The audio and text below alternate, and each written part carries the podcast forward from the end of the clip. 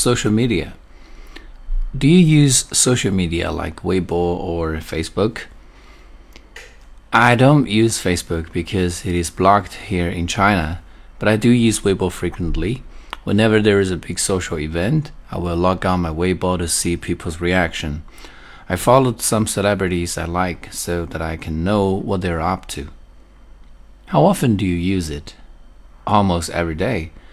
I mainly use it in my fragment time when I cannot do any other things. For example, when I'm taking the bus, I cannot do other things anyway.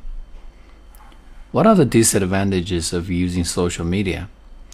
I think the downside of using social media is that you might lose your independence. There are many people sharing their opinions, and sometimes people gang up on you if you think different than them.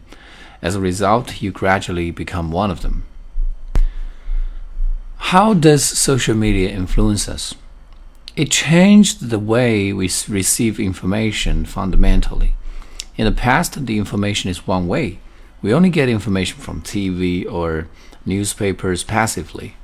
But with social media, we can interact with news and decide how hot the news becomes. Will you still use it in the future? I will. I think it has become an important part of our lives.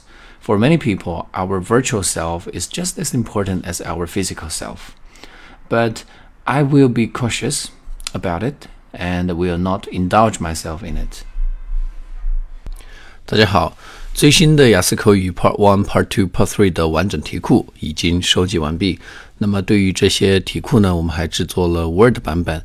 然后对于这个希望能够自己去编辑答案、自己去准备素材的同学呢，可以直接呃向我们免费索取。